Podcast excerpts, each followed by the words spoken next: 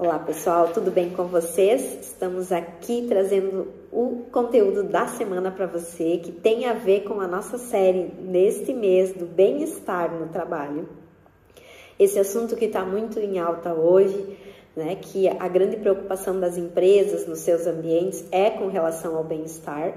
Então nós temos aí material para você também, baixe o e-book Tá? Temos um e-book disponível para você aí sobre bem-estar, acesse ele aí. E o nosso assunto de hoje tem a ver, inclusive, com esse bem-estar no trabalho, com o ciclo do colaborador na empresa e, os, e o papel do RH. Como o RH desenvolve esse ciclo do colaborador, então. Minha pergunta para você é: o RH da sua empresa está desenvolvendo todas as etapas do ciclo do colaborador? Eu sou Angela Brum, fundadora da ABA Academy Escola de Gestão e Estratégia, e esse nosso assunto tem a ver não com um passado muito distante, viu? Ele tem a ver com o papel do recursos humanos, o quanto a área de recursos humanos, o departamento, ele está totalmente olhando e cuidando e preocupado com esse ambiente, com as entradas e saídas dos colaboradores.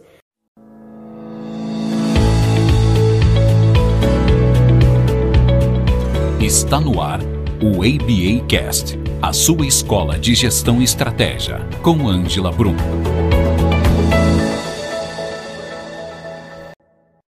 Hoje as companhias, elas têm um desenvolvimento de RH desde o momento da admissão até o desligamento. Né?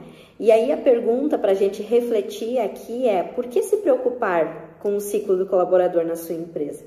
Olhar para esse ciclo remete a um relacionamento com essa pessoa, com esse colaborador, é essencial desde a contratação, passando pela produtividade, pelo engajamento, né, e até a questão de clima organizacional, que é um fator que interfere diretamente. Então, recursos humanos, ele é muito mais que um papel burocrático, ele tem uma amplitude muito interessante, porque ele envolve todas as relações saudáveis de crescimento dentro da sua empresa. O quanto o colaborador ele se sente parte e se engaja, o quanto as funções dele são importantes para o negócio e também a gente entender aqui que o RH tem um papel essencial e fundamental em desenvolver as skills, né, as soft skills, as habilidades desses colaboradores. Então, trazer eles para dentro da cultura, tornar eles mais satisfeitos, engajar eles dentro desse processo cultural, né? E aí, isso impacta onde? Na retenção desse colaborador, o quanto ele acredita no negócio, né? Isso é muito importante. Então, não é só atrair, é atrair e contratar. E esse RH ele se torna muito mais estratégico, porque ele acompanha esse ciclo de vida do colaborador. Então, além dele passar pela admissão, todo o processo de desenvolvimento, de engajamento, de início das atividades, do onboarding desse colaborador, faz parte desse processo de, de evolução desse colaborador dentro da empresa. Então, a evolução no sentido de que, como ele foi contratado e o quanto ele está se desenvolvendo, né? o RH ele tá, faz parte desse ciclo e acompanhar, em avaliar desempenho e ver o que mais de potencial, de habilidades que esse colaborador ele pode ser melhor desenvolvido dentro da empresa. E claro, né, faz parte também desse processo desligamento. Então, caso aconteça uma situação de desligamento uh, de algum profissional, é possível ainda fazer um acompanhamento desse profissional, uma entrevista de desligamento para entender que fatores que motivaram essa tomada de decisão dele para desligamento.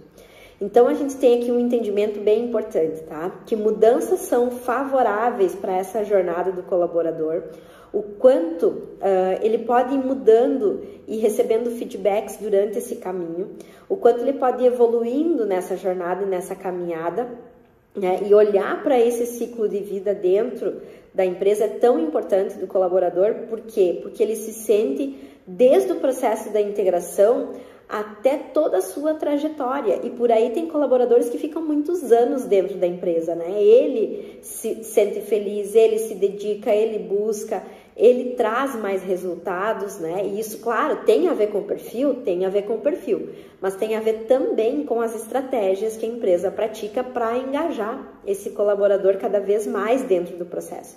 E é sobre isso que a gente está falando aqui, o quanto é importante esse ciclo de vida. E esse ciclo de vida, a gente começa desde a atração, da contratação, passa pelo início das atividades, pela integração, entra para a evolução até encerrar o seu ciclo dentro da empresa, até o desligamento, né? E aí a gente contempla todas as etapas do ciclo do colaborador. Minha pergunta para você é: como você está fazendo esse ciclo de vida aplicado ele na prática com o seu colaborador? E se for você, colaborador, que está assistindo esse material e acompanhando esse material, o quanto você se sente engajado nesta empresa, o quanto ela é importante para a sua evolução e para o seu crescimento pessoal e profissional. Então pense nisso, tá? Gostou do nosso momento? Comente aqui. Se você já tem essas práticas olhando para o ciclo de vida do colaborador, seja pelo olhar do RH, seja pelo olhar do colaborador e o quanto você acha importante para essa evolução, tá bom? E lembre-se, se inscreva nos canais, curte e compartilhe. Toda semana terá conteúdo novo para ajudar você a evoluir nessa jornada. Até mais, até o nosso próximo conteúdo.